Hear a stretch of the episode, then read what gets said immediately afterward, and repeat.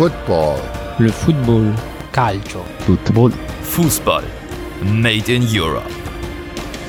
Hallo und herzlich willkommen zu einer neuen Episode von Fußball Made in Europe. Heute werfen wir einen Blick auf Tottenham, Freiburg, Monaco und Villarreal. Das mache ich natürlich nicht alleine, sondern wie immer. Das feste Ritual, es ist schon da mit meinem wunderbaren Co-Host. Hallo, Felix S. Servus, Felix G. Dann lass uns doch zuallererst mal nach England schauen. Wie sieht's da denn so aus, Felix? Ja, also am Wochenende hatten wir in England das tabellarische Spitzenduell zwischen Liverpool und Leicester. Liverpool hat 3-0 gewonnen, trotz Verletzungspech und steht jetzt weiterhin auf dem zweiten Tabellenplatz. Chelsea ist seit sieben Ligaspielen ungeschlagen. Sie gewinnen 2-0 gegen Newcastle, sind mittlerweile Dritter. Arsenal hat mal wieder Probleme, haben aus den letzten fünf Ligaspielen nur vier Punkte geholt, sind Zwölfter, letztes jetzt am Wochenende mit einem recht schmeichelhaften 0-0 gegen Aufsteiger Leeds. Wenn ihr mehr über Leeds hören wollt, hört mal eine, eine der letzten Folgen rein. Wenn man nur auf den Tabellenplatz und nicht auf die Punkte schaut, Fun Fact, dann hat Manchester City den schlechtesten Tabellenrang nach acht Spieltagen seit 2004, 2005. Damals waren sie auch 13. Damals gab es noch keinen ähm, Scheich aus Katar. Allerdings, das kommt eben auch dazu, City hat noch einen Spielrückstand. Liegt aber auch daran, dass sie gegen den aktuellen Tabellenführer verloren haben und der ist Tottenham Hotspurs. Ja, und über die darf ich jetzt ein wenig erzählen. Du hast es schon gesagt, aktueller Tabellenführer, erster Platz, dank des besseren Torverhältnisses gegenüber Liverpool, nämlich ein Torverhältnis von 21 zu 9 Toren. Sonst stehen sie äh, gleich da wie Liverpool. Sechs Siege, zwei Unentschieden und eine Niederlage. Und die erste Niederlage gab es auch am ersten Spieltag gegen Everton damals und seitdem in der Liga ungeschlagen. In der Euroleague gab es nochmal einen Patzer gegen Antwerpen, aber in der Liga seitdem ungeschlagen. Und der gegen City steht so ein bisschen exemplarisch für das verbesserte Tottenham im Vergleich zu letzter Saison. Bei The Athletic ist ein sehr schöner Artikel erschienen, wo ein Vergleich gezogen wurde mit dem letzten 2 zu 0 Sieg gegen Manchester City im Februar. Damals war das Ganze noch eher eine äh, Wackelpartie und heute sah das schon etwas anders aus. Also Mourinho selbst sagt dazu, When we played them last season, we were just trying to survive, get the points to take us in a direction to allow us to finish top 4 or 6 to give us something. This season, we are a different profile of team. We're just different. We are a better team with more solutions. Und ja, da kann man ihm eigentlich nur zustimmen, denn das erkennt man auch sofort, wenn man nur mal auf die Startaufstellung schaut. Felix, mal die Frage an dich. Was denkst du, im Februar haben sie 2-0 gewonnen gegen äh, City. Wie viele Spieler aus dieser Startaufstellung waren jetzt auch am Wochenende noch in der Startaufstellung? Sechs. Das erstmal sehr gut geschätzt. Noch fünf waren in der Startaufstellung. Du weißt es wahrscheinlich auch, im Tor ist es immer noch der gleiche Hugo Loris und äh, der ja, hat auch diese Saison schon mehrmals seine Klasse bewiesen, macht das immer noch richtig stark. Und jetzt nächste Quizfrage, Felix. Wer musste denn damals als Linksverteidiger ran? Also wenn du so fragst, weiß wahrscheinlich weder Vertongen noch Davies, von daher weiß ich es nicht. Ja, es war Joseph Tongonga, einer aus der Jugend, der aber eigentlich Innenverteidiger ist, musste auf links aushelfen aufgrund von Verletzungspech und dieses Mal spielte da eben Neuzugang Sergio Regulion und er spielte sehr stark. Wir haben das Spiel ja zusammen geschaut und man hat eigentlich gesehen, diese Läufe auf und ab, das hatte teilweise schon äh, was von Andy Robertson, wie er da hoch und runter gesprintet ist die Bälle gewonnen hat, die Flanken geschlagen hat. Also ein sehr, sehr starkes Spiel von ihm und auch Mourinho schwärmt in höchsten Tönen von ihm. Und dann in der Innenverteidigung eigentlich ja zwei altgediente Spurs-Spieler, Eric Dyer und Tobi Alderweireld. Ähm, sie bilden nun das Innenverteidiger-Duo. Davidson Sanchez ist in der Rangordnung etwas nach hinten gefallen. Ja, man muss aber auch sagen, die Zahlen sprechen für die beiden. In den letzten vier Ligaspielen gab es nur ein Gegentor. Alleine gegen City hatten die beiden zusammen 15 klärende Aktionen und sechs sechs geblockte Schüsse. Das ist wow. absolut krass. Und ich erinnere mich da auch an eine Szene, wo Alderweil wirklich so ein Monster-Tackling nochmal im Strafraum auspackt und gefühlt jeder der Mitspieler schreit ihn einfach nur an. Sie hatten Bock und ja, er nimmt diese Rolle des Innenverteidigerchefs da sehr, sehr gut an, muss man sagen. Und, Apropos Innenverteidigung, ja. Dass Dyer jetzt in der Innenverteidigung spielt, ist, nie, ist keine Mourinho-Neuerfindung, ähm, sage ich mal. Er hat es ja davor, also er ist ja, ich, ich sag mal, gelernter Sechser. Und ähm, er war, hat schon öfters in der Innenverteidigung ausgeholfen, nur ähm, Mourinho hat ihn jetzt auf Stamm da etabliert, oder? Ja, also er hat die Fall. Position nicht komplett neu gelernt, wie beispielsweise Alaba mit der Innenverteidigung. Nee, also Dyer hat das schon vorher ein paar Mal gemacht. Er hat es, äh, soweit ich das richtig weiß, auch schon in der englischen Nationalmannschaft gespielt. Aber jetzt eben bei den Spurs äh, regulär und auch öfter hintereinander, das ist neu. Okay. Aber gelernt hat er das auf jeden Fall schon vorher. Ja, apropos Lernen, da, das benutze ich gleich mal als Überleitung, um auf den Rechtsverteidiger äh, zu sprechen zu kommen. Serge Aurier hat dieses Spiel gespielt, nicht der Neuzugang Matt Doherty, der sonst auch einige Spiele gemacht hat, aber eben Serge Aurier, der in der Vergangenheit oft kritisiert wurde, weil er defensiv einfach zu schwach war, oft lustlos wirkte. Es ist eigentlich immer noch der gleiche Spieler, aber gefühlt auch irgendwie nicht. Denn der hat sich unter Mourinho extrem verbessert. Er gewinnt im Schnitt bei Tottenham die meisten Zweikämpfe, das ist schon wirklich krass. Und auch äh, gegen City City hat er nichts anbrennen lassen. Das war schon bockstark, was er da gespielt hat. Ja, und dann kommen wir zum Mittelfeld. Da hat sich eigentlich am meisten getan, denn da haben drei Spieler gespielt, von denen im letzten Spiel gegen City keiner gestartet ist. In der Mitte haben wir da Musa Sissoko, eigentlich auch jemand, der schon länger bei den Spurs ist und oft unterschätzt ist, aber extrem wichtig und das auch eben mittlerweile wieder. Er hat im Schnitt die meisten Interceptions bei den Spurs und ist einfach ein verdammt wichtiger Arbeiter für diesen José Mourinho Fußball. Dieses defensiv gut stehen, schön kontern, das was man damals noch von Chelsea kennt was sie jetzt in der Reihenform auch wieder gegen City gemacht haben. Und dafür ist ein Musa Sissoko sehr, sehr wichtig. Und fast noch wichtiger ist der Wunschspieler von José Mourinho. Und ich muss auch mal sagen, Felix, wenn dir jemand irgendwie gesagt hätte vor zwei Jahren, du, José Mourinho trainiert die Spurs, da hättest du dich wahrscheinlich schon mal gefragt, was da los ist. Und dann, was ist der Wunschmittelfeldspieler, den er holen wird? Was hättest du da geantwortet? Ja, vielleicht so ein Kanté oder einen Casemiro. ja, aber stattdessen ist es Pierre-Emil Heuberg geworden. Ja, und der macht das verdammt gut. Er ist der nächste Arbeiter in Mourinhos Puzzlestück, in sein, äh, sein Fußball spielen zu lassen. Er hatte gegen Man City die meisten Tacklings und die höchste Passquote unter den Tottenham-Spielern von 93,8 Prozent. Und er spielt auch im Schnitt die meisten Pässe pro Spiel. Also ist er echt der Lenker geworden. Und Mourinho setzt komplett auf ihn und das macht er echt stark.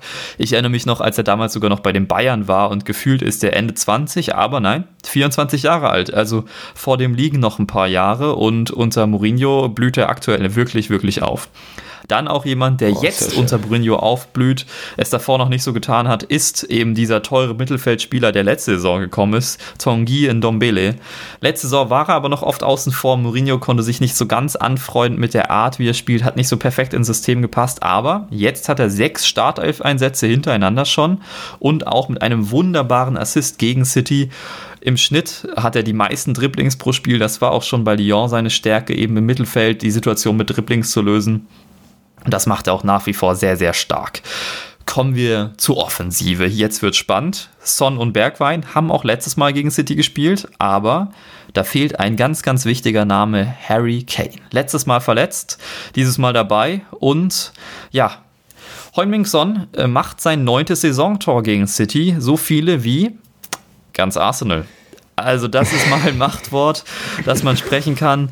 Bergwein auf der anderen Seite, ja, hat viel gearbeitet, war präsent, wurde jetzt nicht belohnt mit einem Assist oder einem Tor oder den Großchancen, wenn man ganz ehrlich ist aber er ist eben einer dieser Mourinho-Systemspieler, für die es dann nicht immer ganz schön wird und wo man auch sagen muss, ich weiß nicht, ob das ihm den größten Spaß macht, aber für den Erfolg, für das Team muss man das eben machen, muss man das aufgeben und das tut er und das weiß Mourinho auch zu schätzen, setzt ihn fast immer ein und er zahlt es dann eben auch zurück.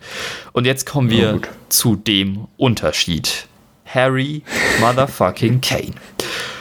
Wir haben das Spiel zusammen gesehen und Felix, dir ist yeah. bestimmt auch aufgefallen, wie der da teilweise die Innenverteidiger stehen gelassen hat, war schon beeindruckend. Also gar nicht mal den Abschluss, den man schon irgendwie seit einigen Saisons von ihm kennt, sondern seine Bewegung. Ich weiß nicht, gibt es da Szenen, die bei dir hängen geblieben sind?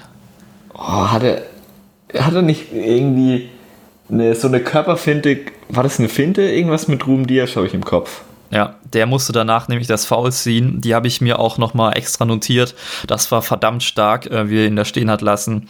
Die Laufwege sind eh schon immer gut gewesen, aber die Bewegung, die er mittlerweile drauf hat, das hat teilweise ähm, Züge von Jamie Vardy, von den keine Ahnung, von der Schnelligkeit in diesen kleinen Bewegungen, aber es ist halt trotzdem noch Harry Kane. Und das ist schon wirklich, wirklich stark, was der zurzeit macht. Und er macht halt vor allen Dingen Vorlagen. Das ist der ganz, ganz große Unterschied, was sich geändert hat. Kane hat die Saison schon sieben Tore. Stark, ja, aber ein Son hat zum Beispiel mehr. Aber er hat unglaubliche neun Assists. Felix, die nächste ah, Quizfrage. Wir sind hier im Quiz-Podcast, hast du schon gemerkt. Wie viele hat der auf dem zweiten Platz stehende Assistgeber in der Premier League? Vier. Fünf. Du lagst knapp daneben. Und jetzt, wer ist es? Kleiner Hint, du hast ihn in deinem Fantasy-Team. Äh, Moment. Vor oder nach der Wildcard? Das kann ich dir also leider nicht beantworten. äh, ja, Bruno Fernandes? Der hat doch nicht so viele Vorlagen. Nee, es ist Jack Grealish. Äh, Jack Grealish, klar, Grealish, oder? Ja, ja. Äh, fünf ah, Assists. Ja, okay. ja. Äh, mit vier Assists übrigens dahinter John McGinn, auch von Aston Villa. Also die oh, beiden haben okay. zusammen neun Assists, das macht Harry Kane alleine. Mit diesen sieben Toren und neun Assists hat er also 16 Scorer-Punkte und ist damit weit vor allen anderen. Die nächsten, äh, die da kommen, sind Son mit 11 Scorerpunkten, dann Calvert-Lewin 10, Vardy 9 und so weiter. Eigentlich die ganzen Torschützen, aber diese 9 Assists sind schon wirklich krass. Und Mourinho hat auch nach dem Spiel gesagt, maybe he will change the way people look to a striker. Also Kane ist ja. für Mourinho ein ganz wichtiges Puzzlestück und in der Form auch unersetzbar. Da will man sich gar nicht ausmalen, was passiert, falls der sich mal wieder verletzt. Man kann es ihm und Tottenham nicht wünschen, denn in der Form will man ihm eigentlich auch nur beim Fußballspielen zuschauen. Für die Spurs ist das ein komplett, ja, fast neues Gefühl, denn das erste Mal seit August 2014 stehen sie am Ende eines Spieltags wieder an der Tabellenspitze. Also auch schon eine ganze Weile her, schon über sechs Jahre. Das Gefühl ist, glaube ich, ganz gut da oben. Und ich habe es ja schon am Anfang gesagt, das Theme ist so ein bisschen das verbesserte Tottenham im Vergleich zu letzter Saison. Und da fällt vielleicht ein Muster auf. Da hat der Kicker heute auf Instagram eine sehr schöne Tafel gepostet, wie es denn in Mourinhos zweiter Saison normalerweise so abläuft. Und wenn man die Teams mal durchgeht, er gewann bei Porto, Chelsea, Inter, Real, Chelsea ein zweites Mal, jeweils in der zweiten Saison den Meistertitel. Nur bei Man United hat es nicht geklappt, da hat er den zweiten Platz geholt. Also, entweder zweiter oder erster. Hört sich doch ganz gut an, Spurs-Fans, oder? Die nächsten Gegner sind auch ganz schön prickelt. Ich würde euch mal raten, diese Spiele zu schauen. Es geht nämlich zuerst gegen Chelsea, London Derby, danach gegen Arsenal, London Derby. Und ich denke, ähm, da kann es ordentlich was geben, gerade gegen Arsenal. Das wird brennen. Da habe ich Bock drauf. Apropos brennen, vielleicht sehen wir dann noch schon wieder Fans im Stadion. Die Premier League hat beschlossen, beziehungsweise die Regierung hat es zugelassen, bis zu 4000 Fans sollen wieder ins Stadion dürfen. Es gibt noch kein genaues Datum oder keinen genauen Spieltag, wann das der Fall sein wird, aber es wird so kommen. Und dann werden wir doch immerhin mal auch ein wieder ein ganz bisschen Stimmung miterleben. Und gerade bei diesen Derbys wäre das doch schön, wenn wir das auch hören könnten. Ja. Ja. Felix, fällt um, dir noch irgendwas ein, was du zu den Spurs zu sagen hast? Wie gesagt, wir haben das Spiel zusammen gesehen. Ist dir noch was aufgefallen, was ich jetzt erstmal komplett außen vor gelassen habe? Nee, über, wir haben eigentlich, äh, du, du, hast alles äh, gesagt. Was mir gerade noch eingefallen ist zu Kane, ich muss wegen den Assists, ich musste gerade dran denken, wie er für das englische Nationalteam bei, bei welcher WM war das? 2018? Oder auf jeden Fall, dass er für, für England eine Zeit lang die Ecken geschossen hat.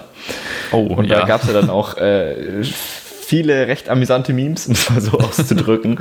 Und äh, wenn damals jemand gesagt hätte, ja, äh, paar Jahre später, Harry Kane hat neun Vorlagen nach nicht mal zehn Spielen, dann äh, hätten auch viele gesagt, äh, ja, nein. Aber es ist, ich finde, die, ähm, der, wie Kane momentan spielt, wir haben es ja am, am, Samstag gesehen, das ist der perfekte Mourinho-Spieler. Son ist unfassbar schnell, bringt das Tempo aus der Tiefe mit. Kane nicht mal im letzten Drittel, macht den Ball fest, auch mit seiner Technik gegen die Verteidiger und hat dann halt immer noch die Übersicht, sei es in Region einzusetzen oder einen Son zu schicken, was äh, mich ein bisschen an, äh, an Aller erinnert, nur deutlich zurückgezogener. Ich musste gerade, um ehrlich, äh, um ehrlich zu sein, als du das so ausgeführt hast, an Firmino denken. Das ist jetzt ein bisschen abwegig, der Vergleich. Ich weiß, das sind komplett andere Spielertypen, aber so dieses falsche Neun sein und dann eben schnelle Außen haben mit Sonne und Bergwein, das Stimmt, kennt man ja. auch von Liverpool. Ja, vielleicht Kane, der, der englische Firmino. Jetzt tut man wahrscheinlich, einem von beiden tut man gerade ein bisschen Unrecht. Ich weiß nicht, wem von beiden. Na gut, lass uns weitermachen. Man könnte festhalten, Oder? dass Kane eventuell ein bisschen treffsicherer ist als Firmino. Ja, ja, ich glaube, äh, Point, taken, äh, Point taken, das ist, äh, da hast du wohl absolut recht. Dann würde ich sagen, machen wir weiter mit dem nächsten Land, in dem eine Mannschaft auf Platz 1 steht, die das nicht so ganz gewohnt ist. Und zwar schauen wir nach Spanien zu La Liga. Dort äh, ist weiterhin Real Sociedad auf Platz 1 und dahinter haben wir mittlerweile Atletico Madrid, die als einziges Team der Liga noch ungeschlagen sind. Sechs Siege, zwei Unentschieden, jetzt sogar mit einem 1 0 Sieg gegen Barca und das, um ehrlich zu sein, ziemlich verdient. Atletico ist wirklich, wirklich gut drauf und die spielen auch etwas offensiver. Also mal ein kleiner Tipp. Falls ihr mal schauen wollt, Atletico ist zurzeit sogar recht sehenswert. Barca hingegen ist nach dieser Niederlage. Dass man das mal sagt, hat auch unfassbar lange gedauert. Ja, kurz vielleicht kommt mal was von uns dazu. Barca hingegen Möglich. steht jetzt nur noch auf dem 13. Tabellenplatz. Sie haben bereits 12 Punkte Rückstand auf die Tabellenspitze, aber auch hier zwei Spiele weniger. Der andere große Verein in Spanien, Real Madrid, lässt auch Punkte liegen. Dieses Mal bei einem 1:1 gegen den Tabellendritten. Der da heißt Villarreal. Was machen die denn da oben, Felix? Ja, äh, gute Frage. Nein, also äh, Villarreal hat sich jetzt in der Saison sieht so aus, als dass sie sich oben ein bisschen etablieren. Letztes Jahr wurden sie Fünfter, sind nach Europa, haben es nach Europa geschafft. Sie spielen momentan in der Euroleague. Im Jahr davor wurden sie 14. Vor der Saison kam Unai Emery. Er ist kein Unbekannter, vor allem in Spanien mit diversen Euroleague-Titeln bei Sevilla oder auch bei Arsenal London. Ihr werdet alle schon mal von ihm gehört haben. So, Long story short. Sie sind Dritter, fünf Siege, vier Unentschieden, eine Niederlage. Sie haben 19 Punkte aus 10 Spielen. Real ist Vierter, hat äh, mit 17 Punkten. Sie haben halt auch ein Spiel weniger. Also mit dem nächsten Sieg könnte Real vorbeiziehen. Real hat ein Torverhältnis von 14 zu 10. Nach 10 Spielen, was solide sich anhört, aber nochmal ein bisschen, vor allem im Blick auf die kassierten Tore, interessanter wird, wenn man äh, bedenkt, dass sie vier Gegentore gegen Barcelona beim 0 zu 4 kassiert haben. Also im Endeffekt hatten sie in neun Spielen sechs Gegentore. Das ist ziemlich stark. Ich komme gleich darauf zu sprechen, warum das der Fall ist. Das hat auch ziemlich viel mit der Aufstellung oder mit dem taktischen Konzept von Emery zu tun. Wenn man sich mal ein bisschen genauer anguckt, im Tor haben wir Sergio Asenjo, rechts Mario Gaspar, den Evergreen Raul Albiol. Mittlerweile ist er 36. Neben Pau Torres, dem Talent, dann haben wir auf links ähm, Alfonso Pedraza. Im Mittelfeld haben wir auf rechts außen Roberto Moreno. Auf der 6 haben wir Iborra, welcher aus Leicester zurückgekehrt ist und Emery noch sehr gut aus Sevilla kennt. Dani Parejo, vor der Saison aus Valencia gekommen und ähm, Manu Trigueros auf der 8 und Moy Gomez auf, der, ähm, auf links außen. Im Sturm haben wir Alcázar und Backup im Sturm ist Bakker. Manchmal spielt Emery auch mit einem 4-4-2 dann haben wir äh, Manuel Chukwese auf rechts außen oder wenn Moreno auf Außen spielt, im 4-4-2 geht auch mal Carlos Bacca noch in den Sturm. Die wahrscheinlich größte Änderung von Unai Emery ist, ähm, dass Moreno jetzt auf rechts außen steht, weil eben im letzten Winter Paco Alcázar gekommen ist und diesem möchte er mehr, eher mehr Platz geben, aber auch durch den Spielstil, welcher im Endeffekt darin besteht, dass die Flügel ziemlich viel Platz haben, nach innen zu rücken, da die Außenverteidiger nachrücken. Denn im, äh, im Spielaufbau hat man im Endeffekt ein 1-4-1-2. Also Iborra lässt sich nach hinten fallen, bei eigenem Ballbesitz, zwischen die Verteidiger.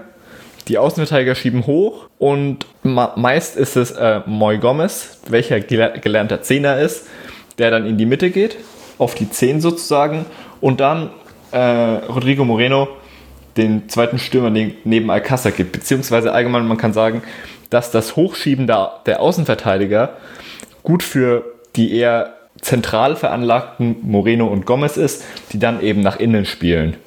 Und der, ähm, die Diamantformation, das eben erwähnte 1-4-1-2, ist eben die Absicherung gegen das gegnerisch hohe Pressing. Und die, ähm, das 4-1-4-1, der Vorteil ist, kann man aus der Sicht sagen, dass es eben äh, den Spielsituationen angepasst versch äh, sich verschieben lässt das Mittelfeld, vor allem eben mit einem Parejo und einem Trigueros, erzeugt bei Verteidigung Überzahlsituationen. Was man gegen Valencia sehr schön gesehen hat, da ähm, Valencia irgendwann kein, kein Land mehr gesehen hat und einfach nur lange Bälle, lange Bälle. Sie, ähm, sie konnten durchs Zentrum nicht, nicht mehr durchkommen, da man eben das Zentrum auch viel überlagert und dann auf die Außen zwingt. Ja, ich habe jetzt die Defensive so gepriesen. Wie sieht es denn bei der Offensive aus? Ja, man hat zwei absolute Top-Spieler mit einem äh, Moreno und Alcázar. Alcázar hat fünf Tore und zwei Vorlagen, Moreno hat fünf Tore und eine Vorlage. Ich habe bereits erwähnt, dass die Flügel einrücken, in dem Fall eben Moreno und Gomez und die sorgen dann auch für die Kreativität. Gomez hat 1,5 Key Passes und äh, Moreno hat 1,3 äh, Schlüsselpässe pro Spiel. Und wenn man dann nochmal sich anguckt, wer im Allgemeinen den Spielaufbau macht, wird dann eben auch deutlich, dass die Regie, so kann man es in Anführungszeichen nennen, eben Dani Parejo übernimmt, welcher vor der Saison gekommen ist aus Valencia. Das, ähm, der Wechsel hatte damals auch für sehr viel Wirbel gesorgt, aufgrund der Vereinssituation in Valencia. Aber ist jetzt bei Villarreal, macht da einen ziemlich guten Job im Spielaufbau. Iborra Albiol bauen von hinten auf und Parejo orchestriert das, um es vielleicht so zu nennen. Nach vorne, wie gesagt, ich habe über die Defensive gesprochen. Was bei der Offensive momentan noch äh, die Problematik ist eben, man hat mit Moreno und Alcázar zwei ziemlich starke Abschlussspieler, die auch im, im 16er oft und stark zur Geltung kommen. Was aber bei denen oder allgemein noch bei Villarreal das Problem ist, sie haben die meisten, also Villarreal allgemein, ist mit äh, Real und Huesca zusammen jene Mannschaft, die am meisten pro Spiel im Schnitt der Liga im Abseits steht, nämlich mit 3,2. Und das ist, aber haben das die nicht, kann man noch. Ähm, die haben doch aber Moy Gomez und nicht Mario Gomez, oder? Habe ich Mario Gomez gesagt? Nee, Entschuldigung, war nur ein schlechter Gag wegen dem Abseits. Oh. Ja, ja sehr schlecht, ich habe schon gemerkt. Tut mir leid. Oh ja? War gut. naja. Aber ja, so kann man es auch. Also, Emery hat es geschafft, eine ziemlich starke De Defensive zu etablieren. Hat, man hat es jetzt auch am Wochenende gegen Real gesehen. Aber wenn sie Aber, so auf dem äh, Abseits stehen, dann werden sie ja wohl mit Geschwindigkeit versuchen, die gegnerische Abwehr zu überwinden. Wie aber, wie können sie denn diese Geschwindigkeit transportieren? Also ist das durch schnelle Überzahl, äh, Übersch äh, Umschaltsituation, das Wort habe ich gesucht. Oder ist es halt durch lange Bälle, die sie dann über die Abwehrkette schlagen? Weil sonst kommst du ja gar nicht so oft in diese Situation, dass du hinter die Abwehrkette rennen kannst, wenn jetzt der Gegner eh am eigenen 16er steht. Ja, lange Bälle. Das ähm, macht viel ein Dani Parejo. Dass eben äh, die Außenverteidiger werden mit langen Bällen gesucht. Und äh, da hat man dann eben beispielsweise einen auf rechts einen Mario Gaspar oder auf links einen Pedrazza okay. die eben ja, von Parejo oder Iborra geschickt werden.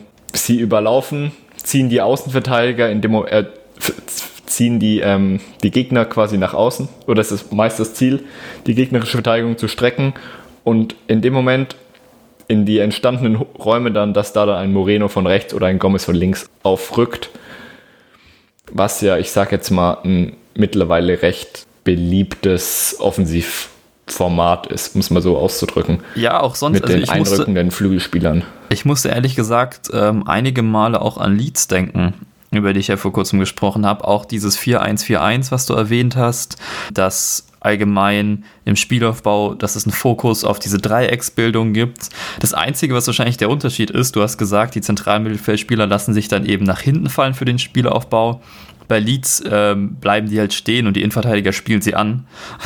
Also die müssen sich da halt mehr trauen. Das ist gefühlt dann äh, da im Aufbau der Unterschied, aber ich erkenne da auf jeden Fall einige Parallelen, wobei ich sagen würde, gut, ich habe von Villarreal relativ wenig gesehen diese Saison, ist aber nicht ganz ähm, so attraktiv anzuschauen wie Leeds, oder? Nee, absolut nicht. Er ist auch daran erkennbar, dass auch, ich würde mal sagen, an der Handschrift von Una Emery, er war noch nie einerseits für den berauschenden Offensivfußball bekannt und hat man ja auch in den letzten Jahren bei Sevilla gesehen. Er, er möchte Spiele durch, ja, durch kein Gegentor kassieren gewinnen. Vielleicht nicht so schlimm wie, wie ein Mourinho. Aber sie haben ja, wenn man die, ähm, die geschossenen Tore, nämlich die 14 ins Verhältnis setzt, befinden sie sich im Tabellenmittelfeld. Also jetzt nicht gerade so interessant. Mhm. Äh, von daher sie spielen schön ansehnlichen Defensivfußball, wenn für diejenigen, für die Defensivfußball ansehnlich ist. Offensive eher weniger. Aber sie haben da halt zwei richtig starke Spieler, Abschlussspieler in erster Linie. Ja gut, und vielleicht ähm, reicht es ja mit Emery auch für die Europa League, wer weiß. Oh, ja, in der Europa League geht es jetzt äh, als nächstes gegen Tel Aviv. Von daher. Machbar. Ja, absolut. Ja, dann äh, gehen wir doch mal in die Bundesliga. Oh ja, Überleitung kann ich. Richtig gut. Nicht.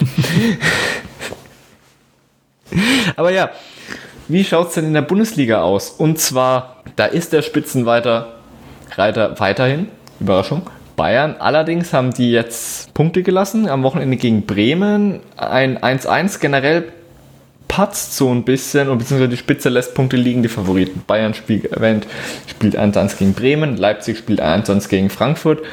Gladbach spielt 1-1 gegen Augsburg, Dortmund auf Platz 2, dank dem Viererpack von Haaland gegen Berlin. Dortmund gewinnt 5 2. Aber Dortmund hat dann auch in besagtem Spiel Yusufa Mukoko sein Debüt gefeiert und ist jetzt äh, der jüngste Spieler der Bundesliga-Geschichte mit 16 Jahren und einem Tag. Das ist ein Fakt, der an euch, wenn ihr Fußball interessiert habt, definitiv vorbeigegangen sein wird. Ihr werdet es nicht mitbekommen haben.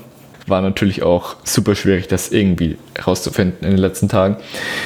Ja, äh, weiterhin Leverkusen und Wolfsburg sind weiterhin umgeschlagen nach acht Spielen. Union Berlin ist weiterhin auf dem fünften Rang. Ihr merkt, wenn ihr aufmerksam zugehört habt, so, wir haben nur die Zahlen auf, ausgetauscht. Selbe Formulierung war auch schon in der letzten Folge des Bundesliga-Wrap-Ups. Tut sich nicht so viel. Schalke wartet weiterhin auf den ersten Dreier. Und jetzt wartet auch Köln auch noch auf den ersten Dreier. In Schalke gab es heute noch ein paar kleinere Dissonanzen, denn Schalke und Reschke haben sich, also der ehemalige technische Direktor, haben sich einvernehmlich getrennt. Und ihr merkt, beim letzten Mal haben wir, äh, haben wir gesagt, Mainz, Köln und Schalke warten auf den ersten Dreier. Jetzt wartet Mainz nicht mehr auf den ersten Dreier, denn sie haben am Wochenende gewonnen. Unter anderem durch einen Hattrick von Mateta gegen Freiburg. Ja, bei Freiburg schaut es momentan nicht so prickelnd aus, oder Felix? Nicht so prickelnd trifft es, glaube ich, ganz gut. Sie stehen aktuell auf Platz 14 mit einem Sieg bisher nur, drei Unentschieden, vier Niederlagen und einem Torverhältnis von 9 zu 19. Hier ist es anders als bei Tottenham. Die haben nach der ersten äh, Liganiederlage ging die Un Ungeschlagen-Serie los. Äh, bei Freiburg gab es am ersten Spieltag einen Sieg und danach ging die Sieglos-Serie los. Das war ein 3 zu 2 gegen Stuttgart, ja, und seitdem wartet man eben in den Pflichtspielen eben auf einen Sieg. Schauen wir uns das Team an. Ich glaube, da muss man natürlich sprechen über den Cheftrainer. Das ist nach wie vor Christian Streich, mittlerweile schon fast neun Jahre lang Cheftrainer bei den Breisgauern und schon viel, viel länger im Verein. Also das ist sehr, sehr beeindruckend nach wie vor. Und bevor hier irgendjemand ankommt und Trainerdiskussion anfängt, also ich glaube, das können wir uns allesamt sparen. Schauen wir mal auf die Formation. Äh, das ist nicht ganz so einfach zu sagen bei Freiburg, denn da wird viel variiert. Äh, das ist das Lieblingsstichwort von Christian Streich. Entweder gibt es eine 4-4-2-Variation oder eine Dreierkette, je nachdem, was der Gegner macht. Und da wird auch gerne mal im Spiel umgestellt und auch gerne mehrmals. Also das ist gar kein Problem. Spielerisch, ähm, ja, ich glaube, wenn man Bundesliga schaut, hat man schon mal Freiburg gesehen. Es sind ja jetzt doch wieder ein paar Jahre dabei, ohne abzusteigen. Es gibt viele Flanken. Wir haben auf links Christian Günther, der sie schlecht äh, schlägt, und ähm, auf rechts Jonathan Schmid. Dann gibt es den Fokus auf lange Bälle. Äh, Nils Petersen fängt die gerne ab und Sonst haben wir eben den Fokus aufs Umschaltspiel, schnell nach vorne und das sieht dann auch spielerisch eigentlich recht ansehnlich aus, trotz der langen Bälle. Also Freiburg eigentlich immer ganz gut anzuschauen, aber aktuell gibt es eben Probleme. Sie sind defensiv sehr anfällig, haben die drittschlechteste Abwehr hinter Mainz und Schalke. Ja, also das hört sich gar nicht so gut an, wenn man mit den beiden in einem Topf genannt wird. Man muss ja. auch sagen, kommt ein bisschen Pech dazu. Sie haben laut den Expected Goals 3,7 Tore mehr bekommen, als sie bekommen hätten sollten. Wenn man das aber auf die Expected Points umwandelt, tut sich da wenig. Also das ist dann nicht entscheidend. Das heißt, wenn sie ähm, irgendwie 2-1 hinten, hinten liegen, das 3-1 ist dann unnötig. So könnte man diese Statistik dann werten. Aber auch okay. offensiv ist man mit neun Toren nach acht Spielen schwach unterwegs, äh, wie Streich auch selber zugibt. Zitat: Wir sind nicht torgefährlich und nicht stark genug im Abschluss gewesen. Das verfolgt uns schon die letzten Wochen. Zitat Ende. Das hat er nach dem Main-Spiel ge gesagt. Und jetzt ist natürlich die große Frage, woran liegt's? Ich möchte ehrlich gesagt ähm, nicht in die gleiche Kerbe schlagen, wie es der Kicker-Artikel getan hat, der die große Mentalitätsfrage aufgemacht hat. Denn, also ganz ehrlich, dafür ist Christian Streich schon zu lange bei diesem Verein, um zu wissen, dass es da ganz sicher nicht an der Mentalität liegen wird. Ja, das sah vielleicht nicht so toll aus in manchen Situationen gegen Mainz, aber ich denke, da gibt es noch andere Gründe für. Ich würde mal anfangen mit den wichtigen Spielern, die den Sportclub im Sommer verlassen haben. Wenn man sich nämlich mal die Namen anhört, Waldschmidt, Koch und Schwolo, zwei davon sind deutsche Nationalspieler. Das sind Abgänge, die ein Verein, der eigentlich immer gegen den Abstieg spielt, das darf man ja nicht vergessen, trotz der sehr, sehr guten letzten Saison, erstmal verkraften muss und mit Schwolo auch noch einen verdammt guten Keeper. Ja, dann gab es wenige wichtige Neuzugänge, wie eigentlich auch immer. Florian Müller, eben um den Torhüter zu ersetzen, hat man geliehen von Mainz, gegen den man jetzt verloren hat. Ermedin Demirovic kam für den Sturm für 3,7 Millionen und dann ähm, ein neuer Rekordeinkauf. Ja, so viel Geld hat man im Breisgau noch nie ausgegeben. Baptiste Santa Maria kam von Angers, ein zentraldefensiver Mittelfeldspieler. 10 Millionen hat man sich das kosten lassen. Also eine ganz schöne Summe und da wird natürlich auch viel erwartet. Aber Fangen wir doch erstmal hinten an. Müller im Tor ist bisher gut, macht aber eben nicht wie Schwolo es manchmal macht, den Unterschied und ist vor allen Dingen im Spiel mit dem Ball wesentlich schwächer. Und das ist in interessant und auch entscheidend, wenn man sich den Spielaufbau anschaut. Komme ich gleich nochmal drauf zu sprechen. Erstmal noch Ermedin Demirovic. Ja, der hat fünf Einsätze, nicht über die volle Länge, hat noch einige Probleme, sich an die Bundesliga zu adaptieren. Der braucht auf jeden Fall noch Zeit. Und Zeit ist auch das Stichwort für Santa Maria. Ja, wahrscheinlich einer der schönsten Namen in der Bundesliga. Aber so viel hat ihm das bisher noch nicht gebracht. Er muss sich noch an das Freiburger Spiel gewöhnen. Aber da gibt es eben auch die Aussage von Christian Streich, die habe ich jetzt nicht als Zitat da, dass die Spieler unter ihm eigentlich immer eine Saison brauchen, um sich an das System zu gewöhnen und das zu verinnerlichen. Ja, und dann kommen wir aber auch direkt mit diesem Stichpunkt auf die große Baustelle zu sprechen. Die ist dann nämlich das zentrale Mittelfeld. Ähm, da haben im letzten Spiel gespielt Santa Maria und Lino Tempelmann. Lino Tempelmann ist ein Spieler aus der eigenen Jugend, der wurde schon letztes Jahr hochgeholt, hat da aber nur einen Kurzeinsatz gehabt in der ganzen Saison, 21 Jahre alt und der wurde jetzt neben Santa Maria gestellt. Heißt, zwei Spieler, die ehrlich gesagt noch keine Saison spielerisch unter Streich absolviert haben und das System nicht kennen und das ist auch wirklich, wirklich die große Baustelle aktuell. Davor ähm, so wie es auch geplant war, haben da Höfler und Santa Maria gespielt. Höfler schon einige Jahre bei Freiburg, kennt Streich auch schon gut, Streich kennt ihn gut, aber Höfler ist zurzeit leider, muss man sagen, sehr, sehr formschwach. Allein gegen Leverkusen hat er drei Gegentore eingeleitet und das in einem Spiel. Also da hat er einen rabenschwarzen Tag erwischt. Man muss sagen, im Spiel danach wurde es auch nicht so wirklich besser. Es ist so ein Muster, das sich wiederfindet bei den Freiburgern. Die Spieler performen unter ihren Möglichkeiten. Da haben wir Christian Günther, den Kapitän, der eigentlich immer links rauf und ab rennt und äh, die Flanken schlägt. Das macht er die Saison nicht so gut. Jetzt in der Innenverteidigung haben wir zwei, die nicht so performen. Philipp Lienhardt, auf den Last natürlich jetzt eine viel, viel größere Last, dadurch, dass ein Koch eben weg ist und auch ein Manuel Gulde, der sonst so zuverlässige, langweilige Innenverteidiger, ohne das Böse zu meinen, performt nicht. Ja, und dann hast du schon Probleme, denn die Dreierkette aus Lienhardt, Gulde, Heinz ist dann eben nicht mehr das gleiche wie mit einem Schlotterbeck zum Beispiel oder einem eben auch Robin Koch. Ja. Das fehlt, äh, Stichwort Koch, ganz kurz, der fehlt wahrscheinlich auch sehr im Spielaufbau, oder? Ja, kann ich also, mir zumindest vorstellen. Hat er ja letztes Jahr quasi gemacht. Macht er aktuell bei Leeds. Also, ja. Äh, das ist sein Steckenpferd, der Spielaufbau. Und das ist auch der Punkt, warum ich Schwolo nochmal erwähnt habe. Denn auch der war für den Spielaufbau nicht unwichtig. Das vergisst man manchmal bei den Torhütern. Aber wenn ein Torhüter mitspielen kann, dann ist das eine Qualität, die dem Spiel einfach nochmal gut tut und die so ein Verein, der, sage ich jetzt mal, nicht über Einzelspieler kommt, brauchen kann und dann dieses kleine Fünkchen extra vielleicht in manchen Spielen ist, was ihnen hilft. Ja, aber du hast schon gesagt, ein Koch fehlt und natürlich auch der andere fehlt sehr Luca Waldschmidt. Auch er Nationalspieler, auch er sehr, sehr ja, ich würde mal sagen, er wird sehr, sehr vermisst im Breisgau, denn er macht die Bälle fest und das äh, trotz nicht der größten Körpergröße. Und er ist vor allen Dingen jemand, der auch mal aus dem Nichts heraus was kreieren kann. Dafür hast du natürlich auch andere Spieler offensiv, Vincenzo Grifo, Roland Grifo, Soloy. Ja.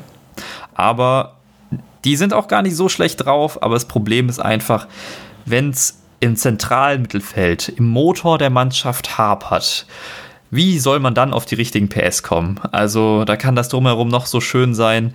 Wenn es im Motor hapert, dann wird es einfach nichts. Und das ist, glaube ich, das ganz, ganz große Problem. Da fehlen einfach die Verbindungsspieler nach vorne und nach hinten. bei Freiburg und da sieht das einfach nicht so vielversprechend aus, was da spielerisch aktuell geboten wird. Und die Spiele, die man letzte Saison vielleicht doch knapp und glücklich gewonnen hat, die verliert man aktuell. Und ja, es gibt doch einige ja, okay. Schiedsrichterentscheidungen, die gegen Freiburg gegangen sind. Also gerade bei dem Spiel gegen Mainz. Man muss auch sagen, sie lagen 3-0 hinten, haben das 3-1 gemacht, hatten auch echt noch auch Tore, ja, die dann aberkannt wurden und Torchancen zahlreiche. Deswegen finde ich diese Mentalitätsfrage auch Quatsch. Aber ja, Pech und fehlende Form sind, glaube ich, so die Hauptgründe. Denn taktisch ist das nicht so anders? Das kann man auch als Grund aufführen, wenn man dann möchte, dass vielleicht Freiburg etwas ausrechenbar wird. Aber wenn man dann sieht, wie oft ähm, Streich umstellt und wie oft er das auch schon taktisch gut gelöst hat gegen Gegner, weiß ich nicht, ob das so das Hauptargument ist, das sich zählen lassen wollen würde ja, was macht denn nun Hoffnung in Baden? Und das ist Christian Streich eben, er, er kann umstellen, er kann eine Mannschaft wieder zur Höchstleistung bringen. Und das hat er über die Jahre schon gezeigt. Und jetzt mal, um auch ganz schwarz zu malen, selbst wenn sie absteigen, Streich bleibt, Streich baut wieder was Neues auf. Also ich denke, da sollte man einfach, Belief in Streich ist das, was die Freiburger gerade machen sollten.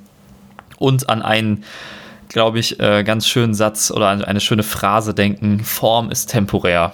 Ja, Form ist temporär. Auch negative Form ist temporär. Das kann auch wieder nach oben gehen. Und ich glaube, das geht auch wieder nach oben. Da bin ich doch relativ guter Dinge. Und jetzt muss man vielleicht auch ein bisschen böse gegenüber den anderen sein. Es gibt noch schlechtere Mannschaften in der Liga. Also, gerade wenn man so nach Köln. Schalke oder Schalke blickt, wo dann eben auch noch ganz andere Dinge außer dem Sportlichen dazukommen da ist man eigentlich ganz gut beraten in Freiburg. Man muss ja auch sagen, mit so einer Bilanz, mit nur einem Sieg, trotzdem noch auf Platz 14 zu stehen, zeigt ja auch, ähm, dass das, was dahinter ist, jetzt auch nicht so stark ist. Und der allerletzte Punkt, der Hoffnung macht, Team und Trainer kennen den Abstiegskampf. Ein Höfler hat schon ein paar Mal Abstiegskampf gemacht, ein Dominik Heinz hat das schon ein paar Mal gemacht, ein Nils Petersen hat das schon ein paar Mal gemacht. Ich kann die Liste noch weiterführen, die kennen das Ganze, die wissen, wie es läuft, die wissen, worauf es ankommt. Von daher glaube ich, der SC ist ganz gut dabei. Jetzt im nächsten Spiel geht es gegen Augsburg, danach gegen Mönchengladbach. Ich schätze mal, dass eines dieser beiden Spiele Punkte bringen wird, auf jeden Fall. Ähm, da würde ich jetzt mal eine gewagte Prognose wagen. ähm, also in Freiburg lacht die Sonne aktuell nicht, aber ich würde mal sagen, sie geht gerade wieder auf. Ganz langsam, aber das wird schon. Macht euch nicht zu viele Sorgen. Das sind meine. Ja, wo die Sonne ziemlich gut momentan dasteht, ist an der Mittelmeerküste. Aber wie sieht es denn momentan. Was? Das habe ich jetzt, äh, da war ich jetzt nicht dabei bei der Überleitung. Die Mittelmeerküste kommt gleich. Aber kurz, ähm, wie schaut es denn in der Ligue 1 aus? Ja. Also, Felix. Lille ist trotz kleinem Ausrutscher gegen Brestois weiter gut dabei auf dem zweiten Tabellenplatz. Lyon hat sich mittlerweile auf den dritten Rang gespielt, unter anderem mit einem 2 zu 1 Derby-Sieg gegen Saint-Etienne.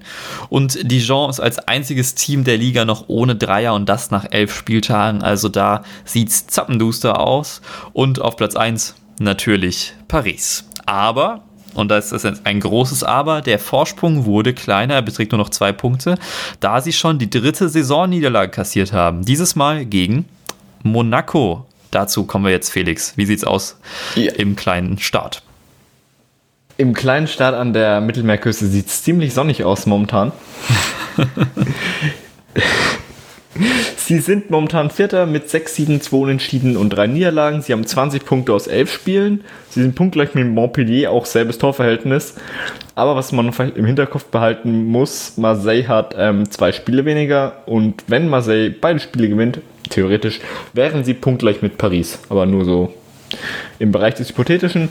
Wie schaut es denn bei Monaco aus? Und zwar, wie ähm, wahrscheinlich bekannt ist, wurden sie 2017 Meister 2018 wurden sie Zweiter und dann wurden sie 19.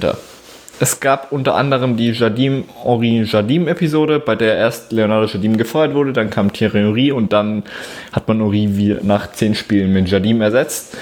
Sie haben sich in der letzten Saison gefangen, haben jetzt neuer Coach äh, im Sommer gekommen war Nico Kovac. Man kann sagen, ja, sie haben die drittbeste Offensive eine mittelklassige Defensive und sehr interessant, sie haben die letzten drei Spiele in Folge gewonnen. PSG, das ähm, Derby gegen Nizza und gegen Girondin Bordeaux. Das Bordeaux-Spiel wird in den französischen Medien als Wendepunkt bezeichnet, da ähm, in diesem Spiel Kovac eine wichtige Umstellung vorgenommen hat. Er hat von seinem klassischen oder auch bekannten 4-3-3 auf ein 4-4-2 bzw. ein 4-2-3-1 umgestellt, was in den letzten Spielen, also mit drei Siegen, ziemlich gut funktioniert. Defensiv ist es ein 4-1-4-1. Volland lässt sich leicht hinter den Stürmer Ben fallen. In der Aufstellung haben wir allgemein haben wir einen Benjamin Lecomte im Tor, einen Aguiar auf Rechtsaußen, einen Axel Disassi und einen Benoit Badiachil in der Innenverteidigung, zwei sehr große Talente. Auf Linksaußen haben wir Caio Henrique oder Bayo Touré. Die wechseln sich ab. Im Mittelfeld haben wir mit, ähm, mit Yusuf Fofana und Aurelien Chouameni wieder zwei große Talente, sehr große Talente. Und mit Fabregas ein Routinier. Auf den Flügeln haben wir Suvan Diop und Gelson Martins, also Diop links und Martins rechts. Und im Sturm haben wir Volland und Ben Yedder oder Goebbels, wenn Ben Yedder, ben Yedder gegen Paris verletzt war. Nach dem Spiel gegen Bordeaux hat Kovac damals gesagt, it's true that tonight we played in a slightly different way with two defensive midfielders, Kevin and Wissam put in a great performance. When Kevin played deep, Wissam dropped into midfield. In the end, Wissam scored and Kevin scored twice. If we see that's working, we will indeed be able to deploy the system again. Das haben sie seitdem auch gemacht. Wie sieht es dann in der Praxis aus? Beim Spielaufbau lässt sich einer der beiden ZMs in die Innenverteidigung fallen um eine Dreierkette zu erzeugen. Der, dass das ähm, Spiel von Monaco ziemlich passlastig ist, erkennt man daran, dass die ähm, sowohl das Badiachil und die Sassis die viert- und die zehntmeisten Pässe der Liga spielen. Wenn man sich die Top 10 der meisten Pässe anschaut, was ziemlich interessant ist, Rennes in der Top 10, sie haben drei Spieler vertreten. Wenn man sich dann ähm, im Aufbauspiel ein bisschen weiter nach vorne geht, fällt eben auf, dass die Dreiecke, die du auch schon bei Viral erwähnt hast, sind auch bei, bei Monaco ziemlich wichtig. Wenn Not am Mann ist, der Gegner mit Pressing die, ähm, die zentralen Mittelfeldspieler versucht aus dem Spiel zu nehmen, rückt eben ein, beispielsweise ein Martins oder ein Diop ein. Tendenziell kann man sagen, dass sich die Flügel und die, ähm, die Stürmer in den Halbräumen zwischen den Linien aufhalten. Da zum Beispiel ein Aguilar ziemlich offensiv spielt und auch ziemlich oft aufrückt. Das, ähm, das Ziel der aufrückenden Außenverteidiger besteht darin, die gegnerische Verteidigung zu strecken, um so den Offensivspielern die Erläufe in die öffnenden Räume zu ermöglichen. Die öffnenden Räume werden dann meist von einem Fabregas bespielt, welcher die meisten Key Passes und die drittmeisten Flanken der Liga hat. Monaco ist allgemein ein ziemlich offensives Spiel. Sie haben die drittmeisten Schüsse der Liga. In der Offensive geht eigentlich beides über Ben Yedder. Der ist ja vor der letzten Saison gekommen und Kevin Volland. Yedder hat äh, sechs Tore, eine Vorlage. Volland hat in acht Spielen vier Tore, zwei Vorlagen. Und Volland schlägt, wie erwähnt, voll ein. Vor der Saison hat man sich noch so ein bisschen gedacht, ja, Volland bei Monaco, kann das passen? Ja, also er ist im Endeffekt für die neue Umstellung bei Kovac der perfekte Spieler, da, da er sich oft nach hinten fallen lässt beziehungsweise ein bisschen versetzt spielt. Also nicht direkt als ähm, Stoßstürmer beispielsweise, positionell, weil Beneda ist alles außer Stoßstürmer. Aber er spielt eben weiter versetzt nach hinten, kann auf der einen Seite den Spielaufbau unterstützen. Auf der anderen Seite, das hat man ja bei, bei ähm, Leverkusen schon gesehen, dass er sich auch für defensive Arbeit nie zu schade ist. Was ähm, dann auch noch zahlenmäßig auffällt, ich habe bereits erwähnt, Fabregas hat die drittmeisten Flanken der Liga. Monaco hat allgemein die, die meisten Flanken der Liga. Sie haben keine kopfballstarken Stürmer, viele flache, halbhohe Flanken, die ähm, daher kommen, was man jetzt in, äh, oft betrachten konnte, dass die Flanken von halbhoch reingeschlagen werden und dann ein Volland oder ein Ben Yedder oder ein aufrückender ähm, Chouamini, welcher die zweitmeisten Torschüsse bei Monaco hat. Das ist auch ziemlich interessant. Dann die, ähm, die Flanken annimmt und versucht zu verwerten, dass die nachrückenden Stürmer in die oder die Offensivspieler in die entstehenden Halbräume einlaufen, welche dann von außen bespielt werden. Chouamini ist allgemein, man kann sagen, neben der Offensive einer der wichtigsten Spieler. Er hat die meisten gewonnenen Zweikämpfe, aber auch die meisten Fouls pro Spiel, räumt von der Ab vor der Abwehr ab und hat dann auch noch die zweitmeisten Torschüsse. Also man sieht ihn an jeder Ecke des Spiels, um mal, muss mal so auszudrücken. Von daher kann man sagen, eigentlich äh, das, was du gerade erwähnt hast, machen sie ja eigentlich das, was ja so oft äh, jeder Trainer gefühlt erwähnt, auf die zweiten Bälle gehen und ähm, da dann auch hinterher sein. Oder habe ich das jetzt irgendwie falsch verstanden? Nö, absolut. Also das kann man so sagen. Sie gehen auf die zweiten Bälle, schauen dann, dass sie umschalten, Überraschung, und dann eben über die Außenverteidiger, dass die schnell nach vorne schieben, wie bereits erwähnt, das macht Villarreal eben auch und Leeds auch. Ist ja. jetzt nichts Neues im modernen Fußball, dass ist, Außenverteidiger nach vorne im, schieben. Genau, ist ja. im modernen Fußball nichts Neues. Und eben, was jetzt vielleicht auch noch für die Bayern, Bayern-Fans unter den Zuhörern interessant ist, man merkt wirklich, dass Monaco mit Kovac eine Offensividee hat.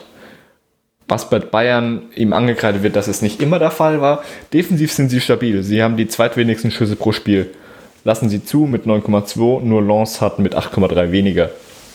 Und jetzt offensiv mit dem Duo Ben Yedda und Volland ist es auch ein, sind sie ziemlich offensiv stark. Von daher, ich bin gespannt, wie es im nächsten Spiel gegen Marseille wird. Das ist ja quasi gegen den direkten Tabellennachbarn. Ja, erstmal kommen und, noch äh, ähm, Nîmes und dann äh, Lille. Also da, da wird es erstmal spannend, gerade auch gegen Lille äh, sehr interessant, ja, dass so diese beiden talentierten Mannschaften aufeinandertreffen. Dann haben wir Marseille und dann äh, kommt Lens, die auch so wenig Schüsse zulassen, wie du schon erwähnt hast. Also ja, ganz interessantes Programm für Monaco. Mal sehen, wo es für die hingeht. Ähm, Ob es da weiter so sonnig bleibt.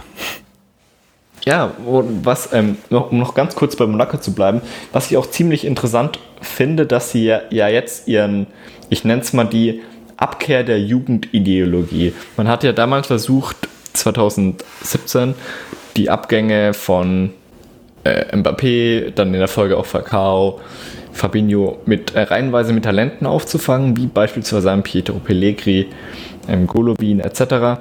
Und auch noch vielen, vielen mehr. Sie haben ja die ganzen Einnahmen haufenweise in, in Talente gesteckt. Und was jetzt eben man besonders in dieser Saison sieht oder merkt, dass in jedem Mannschaftsteil mindestens ein erfahrener spielt. Also in der Abwehr haben wir einen CDB, im Mittelfeld Fabregas, welcher am Wochenende ziemlich stark war gegen Paris aber im Endeffekt war der Matchwinner gegen Paris Volland. Und dann mhm. eben haben wir in der Offensive mit Volland und Ben Yedder zwei sehr erfahrene, erfahrene und dann eben mit Pietro Pellegri und ähm, Goebbels. Goebbels vertritt, wenn einer der beiden verletzt ist äh, oder ausfällt, wie momentan Ben Yedder, vertritt ähm, Goebbels denjenigen in der Offensive. Dann halt auch immer schon starke Talente, dass man da sagen kann, mittlerweile haben gibt es wirklich wieder Führungsspieler, die die jungen Talente in ihrer Mannschafts in ihrem Mannschaftsteil quasi an die Hand nehmen. Und es bis jetzt funktioniert es super. Ja, sehr, sehr spannendes Team wieder und auch äh, sehr, sehr interessant, dass wir wieder einen, einen deutschen Trainer haben, vor allen Dingen auch mal in einer Liga, in der man es so nicht äh, gewohnt ist. Also klar, jetzt hatten wir auch schon Tuchel bei Paris, aber gleich zwei deutsche Trainer in Frankreich, die auch relativ weit oben stehen. Dann haben wir in England einen deutschen Trainer, der relativ weit oben steht. Wo sind die deutschen Trainer in Spanien? Also und Italien. Auch, auch zwei Länder, wo es wärmer Gute ist, Frage. keine deutschen Trainer. Was, was ist da los? Zeit für uns die Trainerlizenzen zu machen, oder wie war das? Nein. Ja, ich Italien, du Spanien, oder? Ja, können wir machen. Sehr gut, weil mein Spanisch reicht leider nur um drei Bier zu spielen. Wieder. Ja, machen wir. Bitte? Mein Spanisch reicht leider nur, um drei Bier zu bestellen. Mehr geht da nicht. Ja, okay, gut. Der Klassiker. Das so geht's mir auch. äh, warte, wie? Nein. Ah ja, sehr gut. Ähm, so, dann haben wir noch unsere letzte Kategorie, die Empfehlungsecke. Die wollen wir natürlich nicht vernachlässigen und diesmal möchte ich ehrlich gesagt ähm, ganz allgemein mal die Athletic empfehlen. Also wir haben ja jetzt schon immer so einzelne Artikel und sowas, aber da gibt es aktuell nicht den einen, den ich rauspicken würde, aber eben das über Tottenham, was ich euch auf jeden Fall verlinken werde. Und auch eben sonst, wenn ihr so ein bisschen mal hinter die Kulissen auch das Fußballgeschäft schauen wollt. Ähm, da gibt es oft schöne Insights, wie ist ein Transfer zustande gekommen. Hey, jetzt haben wir hier irgendwie diese Meldung, da und da sind die Quartalszahlen so und so. Was bedeutet das eigentlich für den Verein? Wie sieht es da auch in den Strukturen im Verein aus? Ist natürlich alles auf Englisch, aber ähm, ich denke, das sind die das sind die meisten von euch mächtig und ihr könnt da sehr, sehr gerne mal reinlesen. Es gibt einen 30-Tage-Testzugang, das ist nämlich äh, bezahlungspflichtig, ist ein Sportmagazin online, hätte ich vielleicht mal am Anfang erwähnen sollen. ähm, aber eben sehr, sehr viel über Fußball oder American Football. Wenn euch das interessiert, werdet ihr auch da eine Menge finden oder auch äh, College Football und sowas. Also es ist ursprünglich in den USA gestartet, dann in, nach UK expandiert und sie haben da wirklich viele, viele Experten an Bord, unter anderem auch äh, Raphael Honigstein, kennt man hier in Deutschland ganz gut, der da für die schreibt und der auch Podcasts macht. Wenn ihr einen englischen Verein als Lieblingsteam habt, dann gibt es eine sehr, sehr gute Chance, dass es einen extra Podcast dazu gibt. Also könnt ihr euch dann auch mal anhören. Deswegen sehr, sehr empfehlenswert und nutzt gern mal diesen 30-Tage-Testzugang. Ihr könnt ja dann immer noch aufhören. Er wird auf jeden Fall verlinkt und wir bekommen da auch nichts für. Also ähm, die Athletic, eine Empfehlung von mir äh, für alle, die auch ganz gerne mal was über Fußball oder über Sport im Allgemeinen lesen. Das über den ähm, klassischen Wo ist denn die Mentalität Artikel hinausgeht. Das äh, mein Wort äh, zum Sonntag. Dann natürlich noch die normalen Hinweise am Ende der Sendung. Äh, unsere Webseite fußballme.eu könnt ihr sehr, sehr gerne besuchen. Ihr könnt uns dort kontaktieren, uns eine Mail schreiben oder euren Hass dalassen. Oder natürlich auch auf Instagram, instagram.com slash fußballme.eu. Sehr, sehr gerne dort auch Themenvorschläge, falls euch irgendwas interessiert. Gerne an uns, irgendein Team, das ihr besprechen wollen würdet. Wenn ihr Infos zu irgendeinem Team habt, auch gerne her damit. Wir nehmen den Input gern. Dann würden wir uns sehr freuen über eure iTunes-Bewertungen, wenn ihr uns da was da lassen würdet. Das hilft uns immer sehr, sehr weiter in der Sichtbarkeit. Ja, und dann bleibt mir nichts weiter übrig, als mich bei dir zu bedanken, Felix, ähm, dass du das Ganze wieder mit mir gemacht hast. Und ich freue mich schon darauf, das in zwei Wochen wieder zu machen, ohne eine Länderspielpause dazwischen. Oh, das tut gut. Nächste Länderspielpause im März. Ich freue mich auch aufs nächste Mal. War geil wie immer. das, das finde ich sollte unser neuer Claim werden. Geil wie immer. So, Fußball Made in Europe, geil wie immer. Wir hören uns das nächste Mal. Bis dahin. Ciao. Servus.